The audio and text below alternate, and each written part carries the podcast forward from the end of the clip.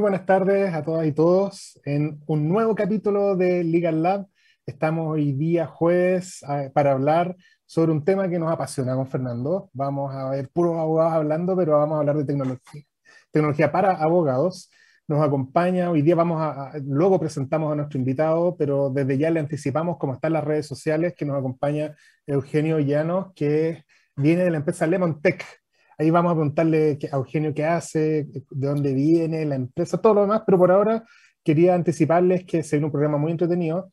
Para los abogados, el tema de incorporar tecnología a nuestro día a día siempre ha sido un tema. Cuando uno estudió Derecho, nos faltaba el profe que le decía a uno, esta es una carrera de pizarrón y tiza, y todo lo demás es accesorio. Y la verdad que para los que llevamos algunos años, eh, bueno, quizás no para los que estudiaron Derecho los últimos 15 años en todo caso, pero ahí se me cayó el carnet. Pero bueno, los que llevamos el ejercicio legal en el día a día, sabemos que eso es poco, es, poco realista. La tecnología, como cualquier otra herramienta, como cualquier otro instrumento, fundamental y sin ella, la verdad que poco lo queríamos. De hecho, desde el computador para nuestro escrito, hoy día la oficina eh, judicial virtual es casi como un, un, enemigo, un aliado más de nosotros. Pero bueno, no nos anticipamos al tema. Eh, mi pega ahora es darle la bienvenida y eh, obviamente dejarlos acá con la presentación de mi co-conductor, amigo, y que ya recuperó completamente la voz, Fernando Venegas. ¿Cómo estás, Fernando? Buenas tardes. Hola, Pablo. Hola a todos los auditores. Como siempre, contento de, tener otro programa. Jueves 31 de marzo, son las 3.32 de la tarde. Eh, y tenemos un excelente programa. Me sumo a lo que dijiste, yo también me tocó que era, pero la única diferencia que me tocó con plumón plumón y, pizarrón no, no, no, tiza, ese es el, único detalle, pero tecnología había poco y nada cuando, estudié, cuando me tocó estudiar Derecho. Eh, se nos viene un tremendo programa, se nos viene un tremendo invitado, Eugenio lo conozco, creo que como del año 2011, 2012, cuando, cuando tenía un emprendimiento, que le vamos a preguntar más adelante de qué se trata, cómo ha visto él ese camino del emprendimiento, eh, antes de llegar ahora a, a Lemon Tech y que nos cuente obviamente también de, de qué es Lemon Tech.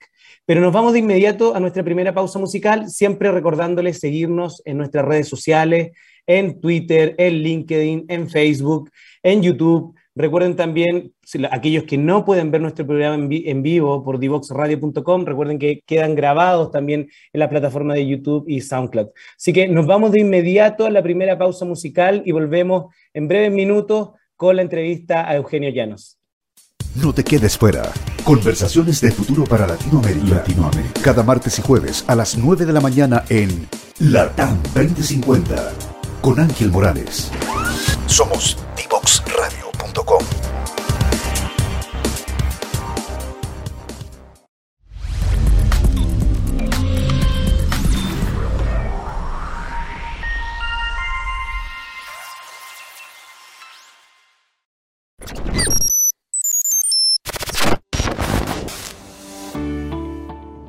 Hola a todos y todas, soy Mauro Neves, presidente de Escondida BHP. Durante los últimos años, el uso y la comprensión de la tecnología han generado muchas oportunidades de trabajo, claves para lograr el progreso, la competitividad y la equidad de oportunidad en nuestra sociedad. Sabemos que la tecnología seguirá cambiando en el mundo laboral, no solo en la industria minera, sino que en todos los tipos de trabajo y sectores productivos. Ante esto, uno de los desafíos más importantes que tenemos como industria es el entrenamiento de personas en habilidades digitales de nivel superior, como el análisis y modelamiento de data. IDEO Digital es un proyecto país apoyado por la BHP Foundation que nace para responder a esta necesidad. Gracias a esta iniciativa podremos contribuir a cerrar las brechas en la calidad de la educación y sintonizar con los desafíos del siglo XXI. Hoy tenemos una oportunidad única de transformar el sistema y de preparar mejor a la generación de estudiantes que viene. De esta manera, con el aporte de todos y todos, contribuiremos a crear sociedades más equitativas y justas. Y en el caso de nuestra compañía, contribuiremos a construir un mundo mejor.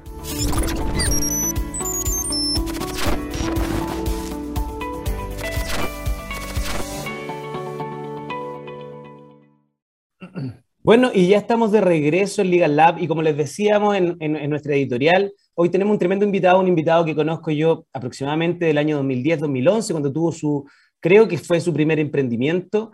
Eh, él es abogado, abogado de la Católica, de la Universidad Católica, y actualmente es el director comercial de una empresa de tecnología, del mundo legal al mundo tecnológico, pasando entre medio por el emprendimiento.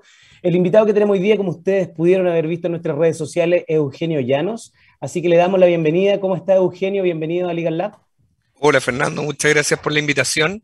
Eh, sí, te, escuchaba con una cuota de nostalgia el, ese pasar del el emprendimiento o de la universidad al emprendimiento y del emprendimiento a la empresa.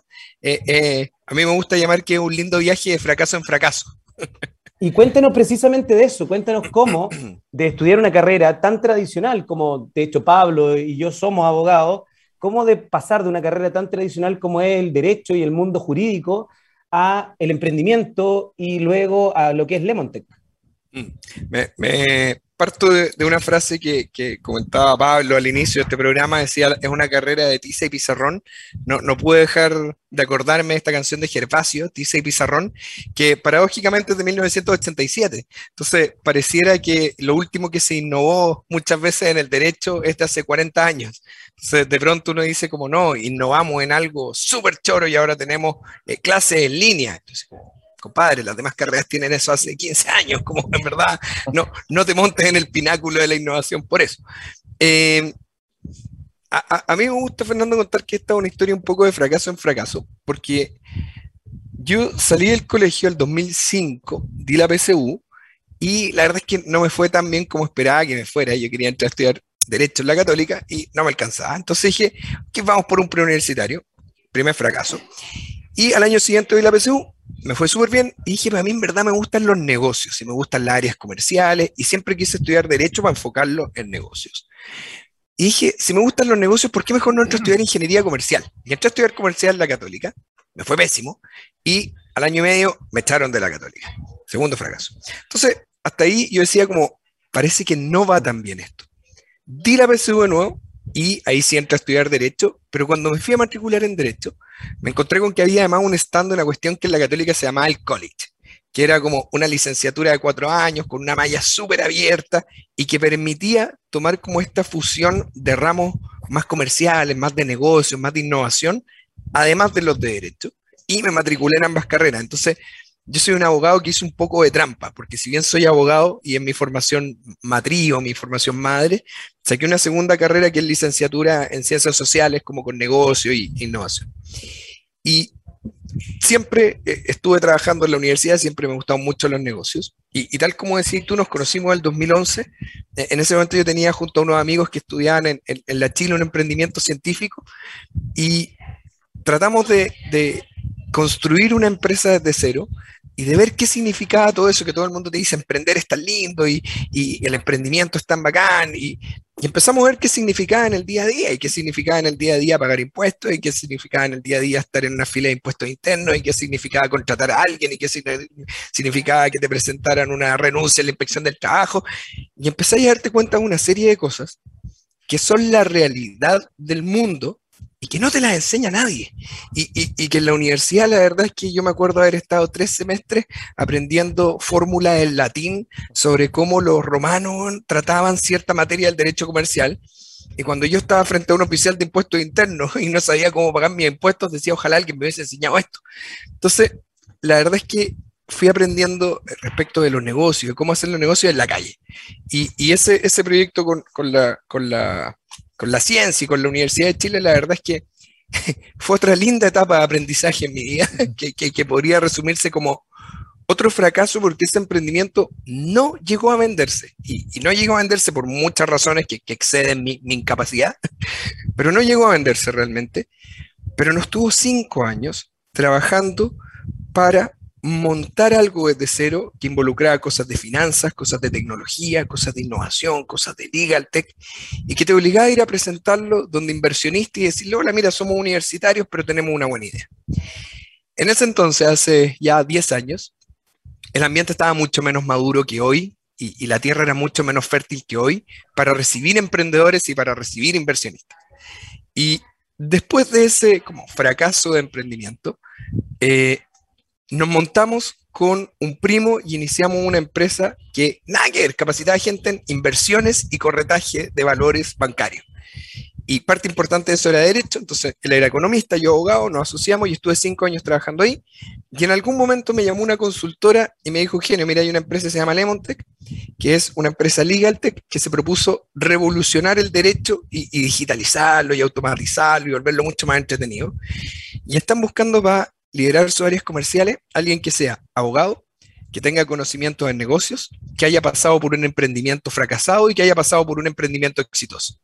Y, y me acuerdo perfecto que, que, que la, la, chica que me llamó el Hunt y me dijo, por favor dime qué te interesa, porque tengo un candidato en mi lista. Si me decís que no, cerramos la posición. En ese momento yo caché, tenía un muy buen piso para negociar, así que dije como, ok, vamos. Y me di cuenta de que cosas que para mí eran súper obvias, como saber cómo negociar y saber cómo digitalizar un proceso y saber cómo volver más eficiente un proceso, eh, era como eh, ser el, el, el, humano en el planeta de los simios en el mundo legal, porque en verdad tú habláis de tecnología hace 5 o 7 años, y decían como, ¿qué estáis hablando? Y hablabais de robotización, decían, pero eso jamás va a reemplazar un humano. Y me acuerdo que yo 2012 y 2013 trabajé en un estudio, y lo último que me invitaron fue un congreso que daba una empresa de hilos chinos para coser expedientes y, y, que te daban un congreso de qué hilos eran mejores para coser los expedientes. Entonces, tú decís, mientras Rusia estaba mandando la primera nave a colonizar Marte, nosotros estábamos en un congreso de hilos para expedientes.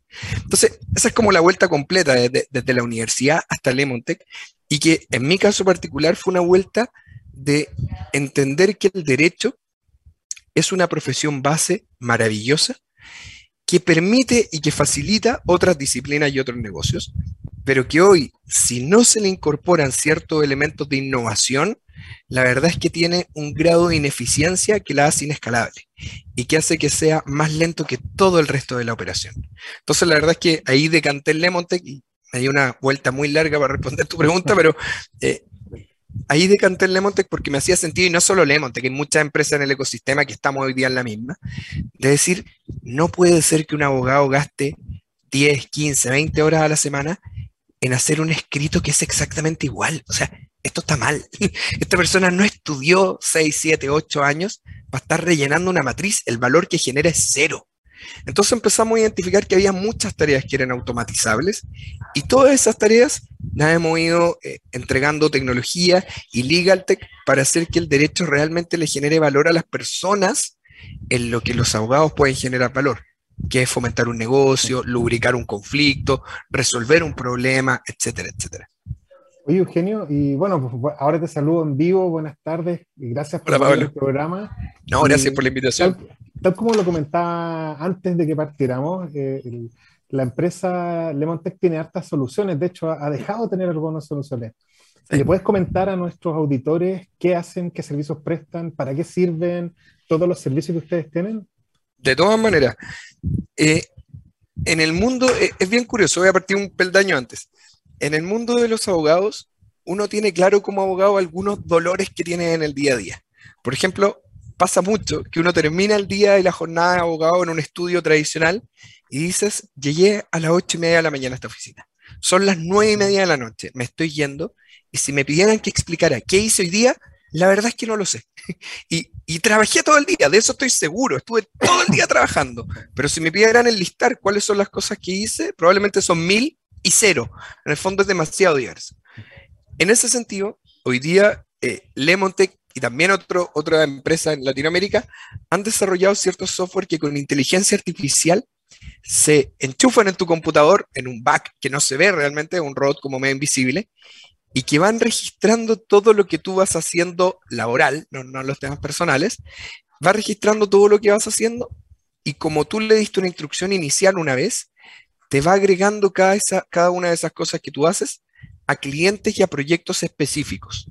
Entonces yo tengo cinco software en paralelo, voy trabajando, y hoy día, por ejemplo, con uno de nuestros software, con Time Billing X, acabamos recién de lanzar un robot de inteligencia artificial que capta qué es lo que estás haciendo y te lo va registrando automáticamente. Entonces, cargar horas es algo que se ha hecho siempre en los estudios. Antes se hacían unas peceras de vidrio que uno dejaba unos papeles dentro con lo que había hecho, o con un cuaderno que el viernes en la tarde traspasabas a una planilla. Hoy día, lanzamos hace par de semanas, de hecho, probablemente a los usuarios les va a llegar la próxima semana el aviso, de un robot que te ofrece cargar automáticamente. Y al final del día te dice, oye, mira, tú hoy día trabajaste siete horas y media y las trabajaste para estas clientes en estos proyectos. Eso, ya sea que tú quieras cobrarle por hora o por proyecto a un cliente, o para administrar el tiempo de tu estudio. Entonces tenemos un primer software que se llama Time Billing, que lo que hace es capturar el recurso más valioso que tiene un abogado y un estudio, que es su tiempo. Y cuento una anécdota así al, margen. Estábamos conversando con, un socio de uno de los tres estudios más grandes de Chile y, y nos decía, mi estudio es súper eficiente, nosotros no perdemos tiempo, pero ya, probemos tu software. Cuánto corto terminó contratando. Y en la prueba surgió la siguiente situación. La hija de uno de los socios se fue a vivir a Francia y le pidió, papá, oye, ¿podía ayudarme a revisar este contrato del departamento que voy a arrendar en Toulouse? Eh, no hay problema. Papá lo agarró, papá socio, se lo pasó a un abogado y le dijo, oye, échame una mano con esto. Dos, tres semanas después vuelve el informe, la hija arrienda el departamento y todo. Y nosotros estábamos midiendo ese trabajo. Entonces le dijimos a ese socio, oye, eh, vimos que ah, estuviste revisando el contrato de, de, tu hija en Toulouse y todo. Sí, sí, ¿Cuánto te costó esa revisión?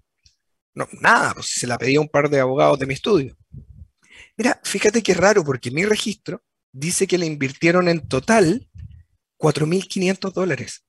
¿Por qué? Porque dos abogados estuvieron trabajando una semana en leer la legislación de París, en leer la legislación de Toulouse, en ver el derecho comparado, y al final todo eso que fue un gasto muy oculto, lo pagaste tú, porque en esa semana los abogados estuvieron trabajando en cosas que no te produjeron plata. Entonces, puede que tú quieras gastar 5 mil dólares en revisar el contrato de tu hija, pero lo que no puede pasar es que no lo sepas. Entonces, ahora te cuento que esta ineficiencia la pagaste. Entonces, yo te no lo podía creer y decía, ¿cuántas de estas me pasan en el día? Y al final eso redunda en que esos abogados se van a tener que quedar hasta las 12 de la noche trabajando y redunda en que tu clima laboral es peor y redunda en que la tarifa de tu cliente es más cara y redunda en una serie de vicios que al final del día los paga el cliente final. Entonces, en la medida que uno puede hacer más eficiente y más lubricado el proceso con un time billing o con algún software similar, el cliente final y toda la cadena adquiere valor. En esa misma línea tenemos otro software que es Case Tracking, que está orientado a llevar carteras judiciales de manera ordenada. Extrae toda la información automática del Poder Judicial, con lo cual se acaba el trabajo de tener que ir al tribunal a sacarle fotos al expediente. Centra todos los expedientes en una plataforma, les pasa varios robots de inteligencia artificial y te permite clasificarla y decir mi cartera está tal parte en tal etapa, tal en tal etapa, tal en tal etapa. Después yo le puedo pasar un par de robots para que me haga plantillas con los escritos y finalmente esos escritos yo estoy listo para subirlo a, los tribunales, al Poder Judicial. Ahora, en un par de meses, vamos a estar sacando un robot que además te sube automáticamente esos escritos al tribunal automáticamente. Entonces, vas a hacer toda la operación de manera 100% automatizada. Entonces, la verdad es que eso, cuando uno piensa, por ejemplo, en juicios de cobranza, en que al final toda la ineficiencia la paga el cliente que debe plata, pucha, hace que se acerque la posición del que está cobrando con el que está debiendo y que se lubrique y se resuelva. Y teníamos un tercer software que era un vigilante de marcas que se llama IP Manager, que la verdad es que no, eh, no era tan proyectable como nosotros lo veíamos en su momento y decidimos venderlo y, lo vendimos en la industria y, y, es un software que te permite revisar si tus marcas están siendo eh, objetadas, si te están presentando una oposición, si alguien está presentando una marca similar, etcétera, etcétera. Entonces, hoy día yo te diría que esas son como las dos grandes soluciones que tenemos en la industria y, además somos la empresa número uno en la TAM, entonces es como donde va la industria en ambas líneas. Oye, y bueno, pues aprovecho de declararme un huérfano viudo de, IP Manager, así que qué querés que te diga, pero eh, pasando al, al, mismo tema, y, y, como para cerrar el primer bloque, porque se nos pasó volando la, las preguntas. Eh, cuéntanos, porfa, ¿cómo ves tú el nivel de resistencia al cambio que existe en las firmas? Porque claro, una cosa es que tú estés a lo mejor con las, firmas más grandes, pero chuta, tú tienes un nivel de atomización de usuarios hoy día a través de los abogados que trabajan solos, a lo mejor en comunidad de techo. ¿Qué pasa con esos abogados? ¿Cómo los abordan? ¿Tienen eh, las soluciones se les adaptan a ellos? ¿Cómo, cómo, has visto tú el proceso de evolución y de, de alguna forma de internalización de las soluciones de ustedes? Yo diría, Pablo, que para mí, y, y, algo que trato cuando, cuando todavía hacía clases en la universidad, trataba de siempre decírselo a mis alumnos que cuando tú transmites un mensaje y la otra persona no lo entiende bien, siempre es culpa del emisor. Porque el emisor es el que tiene la intención de transmitir. Entonces, la verdad es que hoy día yo te diría que sí hay una gran reticencia a digitalizar muchos procesos, pero eso es deber 100% de los que estamos en esta ola más tecnológica, demostrar que la tecnología no es un desafío que te vaya a complicar el día, sino que te lo simplifica. Y nos pasa de repente socios de 70 años que llevan 50 años siendo abogados muy buenos y que tenéis que enseñarle a usar un software, te dice como, esto para mí es un monstruo, o sea, esta tecnología primero me va a reemplazar, segundo me va a jubilar antes de tiempo, yo no me quiero jubilar, y tercero me va a superar porque yo no la sé usar. Entonces, ahí el trabajo es simplificar y decirle, oiga, cuando tus nietos te mandan un meme por WhatsApp. Ah, sí, me mandan gatito. Bueno, ¿cuánto tiempo te demoraste en usar WhatsApp? No, le tuve miedo harto tiempo. ¿Y cuando lo empezaste a usar? No, la verdad es que día lo ocupo sin problemas. Entonces, creo que hay un deber en mostrar que la tecnología no es amenazante y es clave porque durante un tiempo sí fue amenazante. Yo me acuerdo el primer computador que ocupé tenía Windows 3.11 y si metía ahí mal un archivo, borraba Windows como, y, se borraba el computador. Entonces, claro, el, que no nació con tecnología lo ve como una amenaza, cuando en realidad te das cuenta que veis YouTube, abrís Netflix, escucháis Spotify, mandáis mensajes por WhatsApp, y al final estáis todo el día en tecnología, salvo cuando te sientas en tu escritorio de abogado que te acuerdas que estás en el 1800. Oye, Eugenio, de hecho, se nos pasó, como decía Pablo, se nos pasó volando este primer bloque y ha estado, pero muy, muy entretenido. Aparte que eres súper locuaz para explicar los temas, así que eso se agradece mucho en, un programa como este y hecho además por abogado. Entonces, e, es justamente lo que nosotros buscamos, romper esos paradigmas del abogado tradicional. Pero nos tenemos que ir de inmediato a nuestra segunda pausa musical. Así que todos nuestros auditores, espérennos, que volvemos en breve con Eugenio Llano, eh, director comercial de Lemontech. Descubre las alternativas que ofrece el mundo digital para tu desarrollo profesional. Marketing digital, análisis de datos, ciberseguridad, cloud computing y mucho más. Todos los miércoles a las 17 horas, junto a Catalina Becio y sus invitados, solo por divoxradio.com.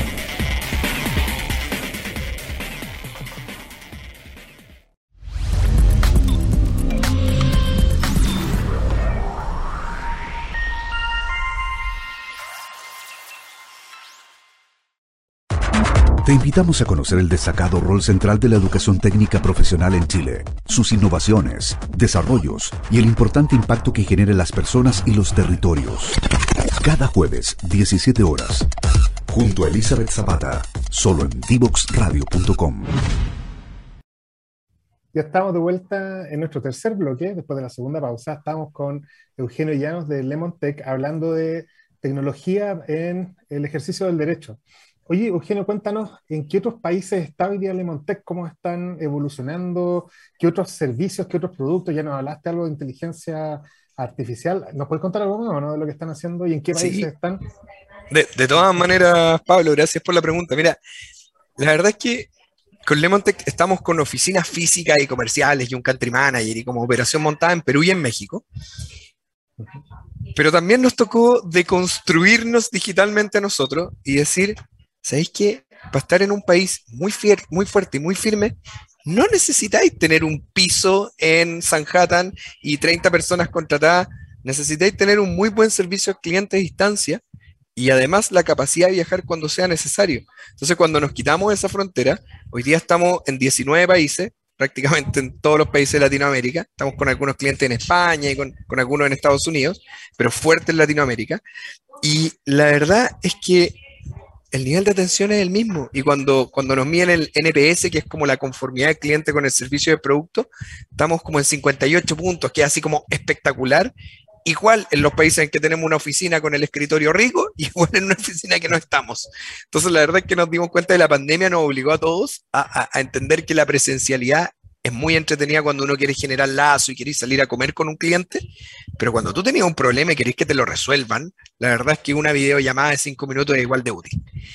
Y, entonces estamos en 19 países hoy día y estamos con estas dos soluciones y además estamos pensando en lanzar, que ya lo tenemos más o menos en la cocina, estamos a pronto, próximo en, de hecho, durante abril vamos a lanzar un CRM para abogados, que es un software para administrar el estudio. Además, estamos lanzando un robot de inteligencia artificial que lee algunas resoluciones judiciales con, no con control find de encontrar una palabra, sino con entender realmente lo que dijo el juez y clasificártelo. Y estamos ahora eh, empezando a desarrollar algunas herramientas en el mundo del DMS y el gestor documental. Y la verdad es que estamos diseñando algo que a mí es lo que más me gusta y es uno de los proyectos que pienso dirigir. Estamos diseñando una plataforma para que los emprendedores que quieren innovar en el derecho se puedan acercar a nosotros. Y si alguien dice, es que yo tengo una excelente solución, pero pucha, no tengo la plata para contratar al equipo de ingenieros, no tengo la presencia en toda Latinoamérica, no tengo un equipo de administración y finanzas, pueda tener bajo Lemontech un paraguas dentro del cual se pueda multiplicar. Cosa de que las buenas ideas no se demoren 10 años en llegar arriba como nos costó a nosotros, sino que ojalá estén en el escritorio de nuestro cliente de aquí a fin de año. Oye, Eugenio, y ahí, eh, ¿cómo ustedes identifican, o primero que todo, cómo ustedes identifican estas necesidades en el mercado legal para ofrecer estas nuevas soluciones? Y segundo, ¿dónde? ¿Dónde ustedes ven que son las tendencias del mercado legal en los próximos años? Nosotros hemos tenido varios invitados de, la industria legal.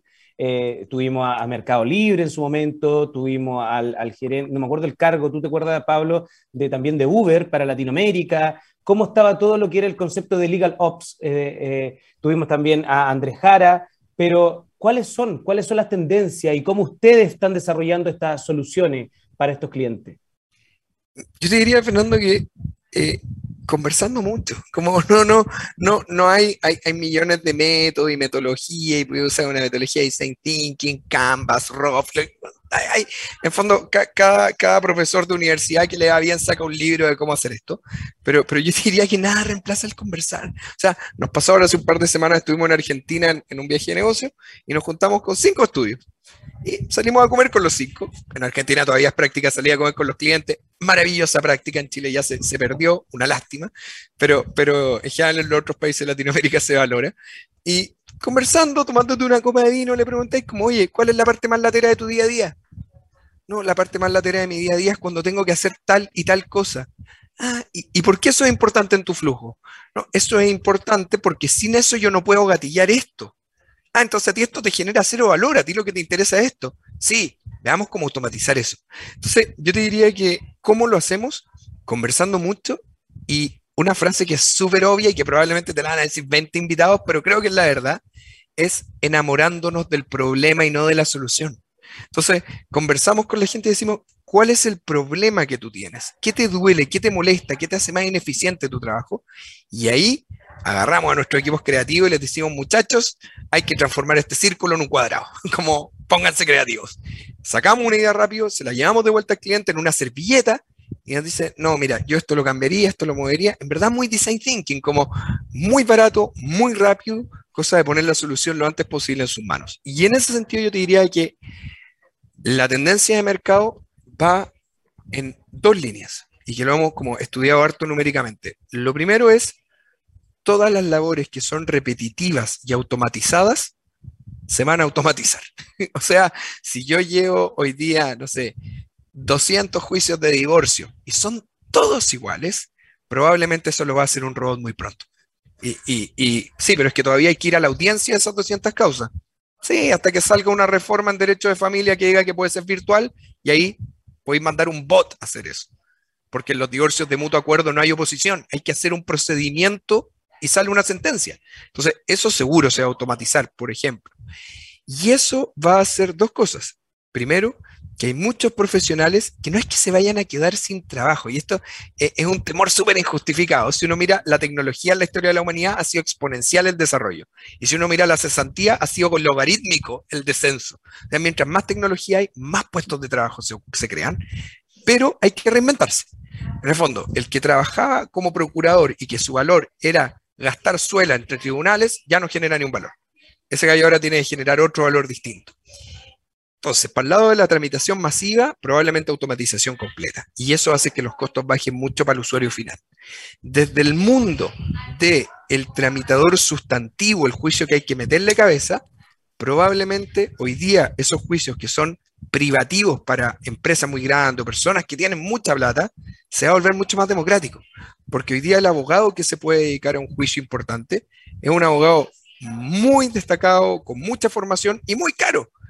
Cuando se provoque esta reconversión, probablemente nos vamos a encontrar con muchos más abogados dispuestos a destrabar negocios, dispuestos a hacer mejores alianzas, dispuestos a resolver problemas del día a día, ya no con el Tribunal de la Libre Competencia, sino con un ODR que resuelve en línea una disputa con dos o tres jueces pares árbitros. Entonces, vamos, desde mi perspectiva y desde la perspectiva de Lemontec, vamos a ver una transformación del derecho que va a mutar de hacer tareas repetitivas, automatizar todo, y un derecho que en lo sustantivo es privativo por ser caro, a un derecho mucho más democrático y accesible.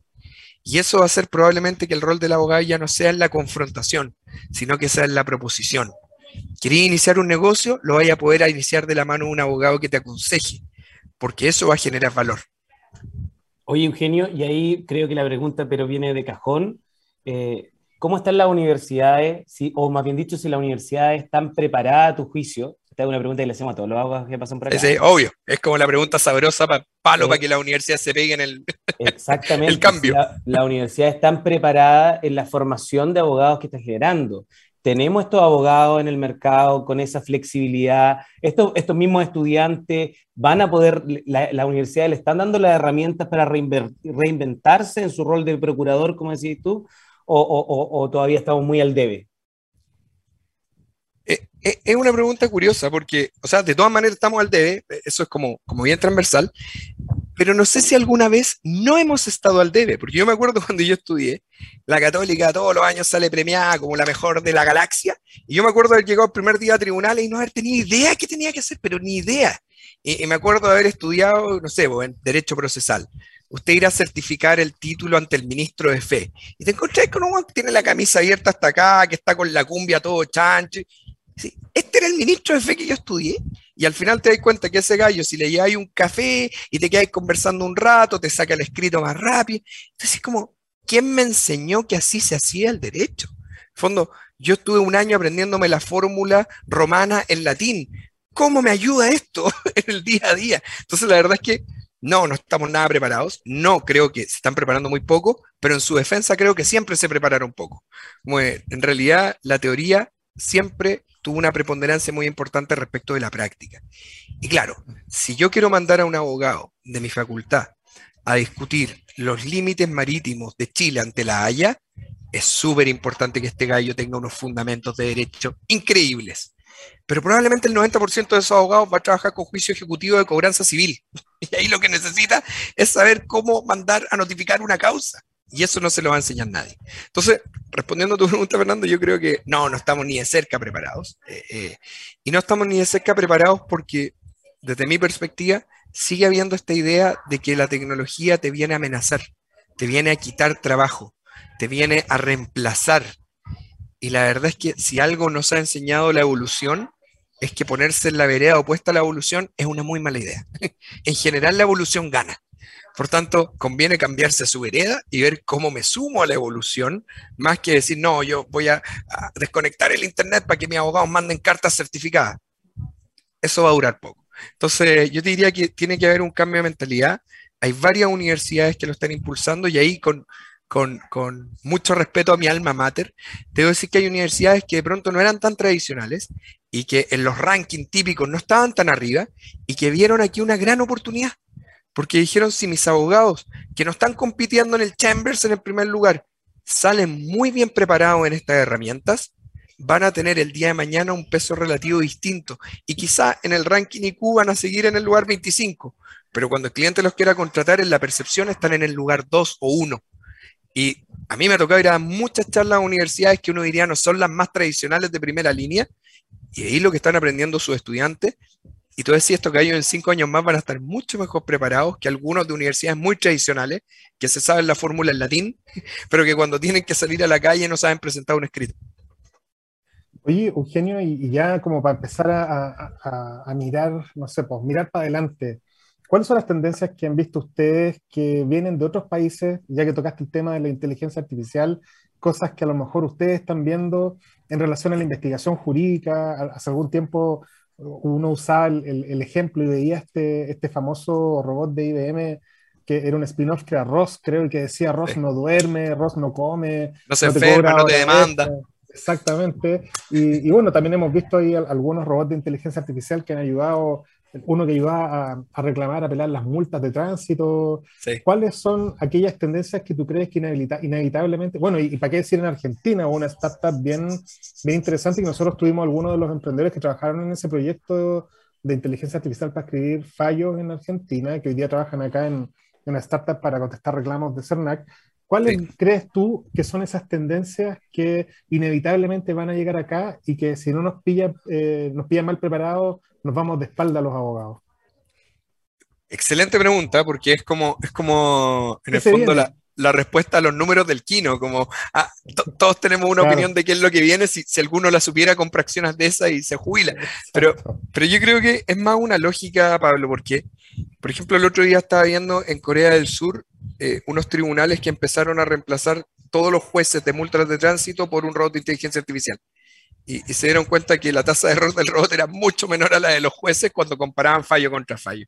¿Y por qué? Porque todos los juicios de multa del tránsito son iguales. Entonces, yo diría que en todas las labores donde el intelecto humano no genera valor, eso se va a desaparecer muy rápido. Entonces, en tendencia, por ejemplo, hoy día están muy de moda en Estados Unidos los Online Dispute Resolution, que en el fondo son tribunales virtuales, y el otro día estaba viendo uno que eh, un ODR en donde contrataban alumnos de último año de derecho de, de, las mejores facultades y esos estudiantes eran una suerte de jurado virtual para controversias entre privados. Entonces, invento, mi empresa te vendió un producto a ti y me debía una factura por 50 millones yo te llevo a un tribunal y me puedo pasar cinco años y gastarme la vida y al final no te los voy a cobrar. O nos ponemos de acuerdo y tú decís, mira, no te quiero pagar porque en verdad el servicio que me prestaste no era tan bueno.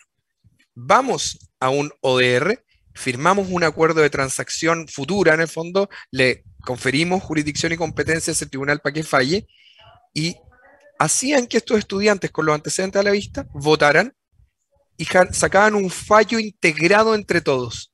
Y ese fallo cuando lo y en muchos casos tenía una precisión mucho más alta de acuerdo a la ley que el de un juez aleatorio.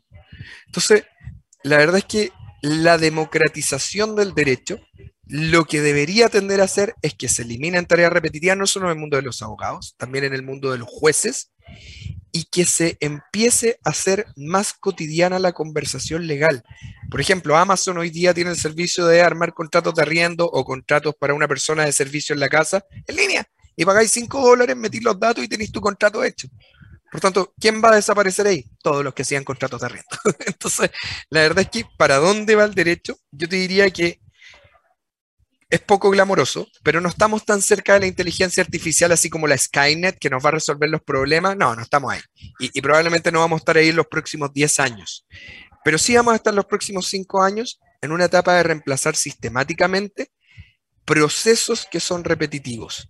En el fondo, el otro día veían una película de, Código Honor, una de las primeras películas de, Tom Cruise, con Demi Moore y, Jack Nicholson, que muestran el juicio y la primera audiencia que se hace es para fijar la fecha del juicio.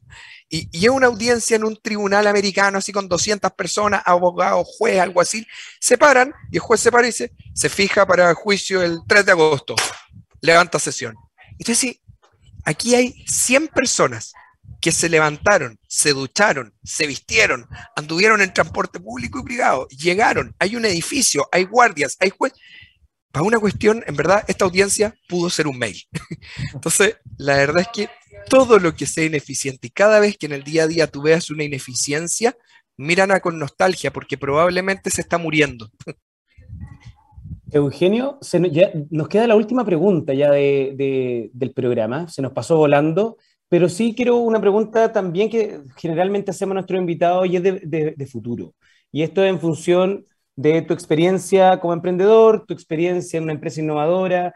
Algo comentaste que hoy en día ves mucho más fértil este, este terreno este, del emprendimiento en nuestro país.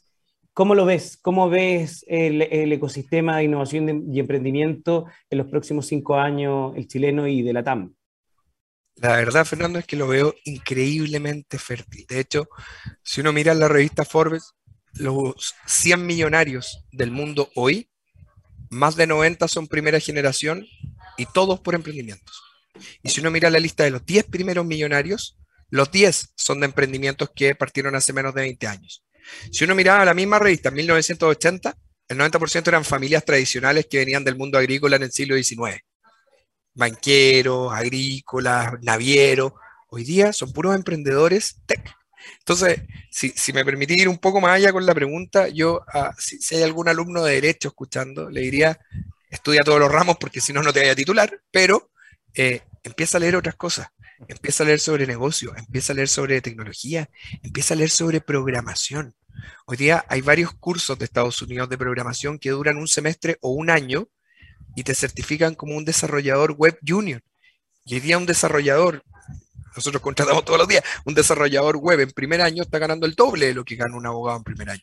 Entonces, un abogado que además sepa programar, un abogado que además sabe finanzas, un abogado que además sabe de legal tech, un abogado que además sabe de otras cosas, la verdad es que debe tener una posición relativa al día de mañana maravillosa, porque el mercado solo va hacia allá. Entonces, antes la carrera de abogado era yo quiero ser socio de un estudio, bueno, soporta muchos años de, esclavitud, después algunos años de, emancipación, después algunos años de ser un independiente pobre, después algunos años de clase media y si hiciste todo bien al final de tu vida, vas a ser socio de tu estudio. Hoy día, los estudios cada día, y yo lo veo con mucho orgullo entre nuestros clientes, están con una mentalidad mucho más abierta. Y alguien de 30 años que lleva dos años como abogado, eh, presenta un buen proyecto tecnológico, le dicen desarrollo y ese proyecto trae nuevos clientes y él es socio de esa línea. Entonces la verdad es que hoy día hay ríos de plata en la calle. Y esos ríos de plata están siendo provocados por la tecnología. Entonces, en la medida que un abogado entienda ese idioma, la verdad es que va a ser como en el siglo XIX el único latinoamericano que hablaba chino, que probablemente se hizo rico cuando empezaron las importaciones. Oye, me quedo con harta, con harta enseñanza de los ríos de plata, la invitación a comer, que, bueno, nada que ver, ¿eh? pero bueno, la de tomar. Eh, no, mira, eh, te queríamos agradecer, Eugenio. Eh, se nos pasó volando la hora, con Fernando estábamos viendo ahí. Usualmente el, programa da para conversar mucho más, pero tenemos que ir a una pausa. Así que déjanos dejarte, o sea, déjame eh, extender la invitación para que vuelvas a visitarnos de aquí a algún tiempo más, cuando lancen las nuevas soluciones y nos vengas a explicar lo que tienen para nuestros auditores, nuestras auditoras y, el, manejo del tiempo, que, que, es algo también importante, que no solamente para abogados, o sea, muchos consultores y muchos, eh, de alguna forma, profesionales que necesitan medir su tiempo, su rentabilidad y otros temas, ¿eh? como les paso la propaganda, eh, integrar en línea la facturación, impuesto interno y otras cosas que también hacen ustedes, que es súper útil para los estudios. Así que se nos pasó la hora de nuestra pauta, nos quedan un montón de preguntas por hacer, pero por ahora, Eugenio, no tenemos más tiempo, te queremos dar las gracias por haber venido a Legal Lab a compartir con nosotros tu experiencia tanto como emprendedor, como abogado y como gerente comercial de Lemontec. Y bueno, pues dejarte invitado para la próxima y a nuestros auditores para que no se vayan, porque ya volvemos después de esta última pausa musical con nuestro cierre del programa Legal Lab. Así que, Eugenio, muchas gracias y bueno, muchas gracias. Muchas gracias, Pablo, Fernando, por la invitación. Genial el ambiente, genial la conversa. Y desde ya, eh, lo que necesiten, no solo de mí, sino de Lemontech, siempre estamos en esta porque tenemos suena curioso, pero estamos como en una cruzada media evangelizadora de volver el día el derecho más accesible para las personas. Así que muchas gracias, chiquillos, y que tengan un excelente día. Excelente. Chao, chao. Vamos a nuestra pausa y volvemos. Divoxradio.com Codiseñando el futuro.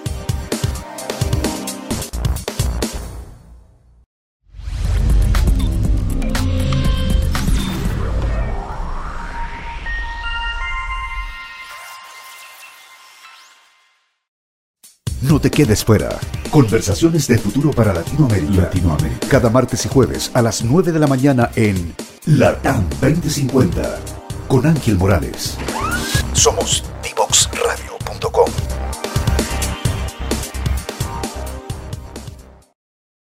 Bueno, y ya se nos fue el programa. eh, y yo les, di, les dijimos con Pablo que era un programa entretenido. Eh, tuvimos un invitado que él es muy dinámico y él es muy entretenido para contar la, forma que tiene para contar la historia, en, eh, la hace muy atractiva. hemos tenido varios programas con un montón de tremendos invitados que han enfocado la industria legal y la, incorporación de tecnología en la industria legal. Eh, Lemontech es una empresa que ya lo, comentó Eugenio, ya lleva un par de años trabajando en la digitalización de los procesos legales. Em, creo que generan un tremendo valor para la gestión legal de estudios jurídicos, de gerencias legales de empresas y probablemente, tal como ellos lo dijeron, están desarrollando nuevos productos y una forma muy sencilla de desarrollar los productos. Conocer el problema, identificar el problema y, como decía Eugenio, enamorarse del problema y no tanto de la solución. Y es verdad, es un patrón común de cosas que ya nos han dicho muchos otros emprendedores. Eh, nos vamos hasta la próxima semana. Yo en lo personal me despido. Nos vemos en el programa, el primer programa del mes de abril. Así que los dejo ahora con Pablo para que también se despida de ustedes. Así que nos vemos el próximo jueves.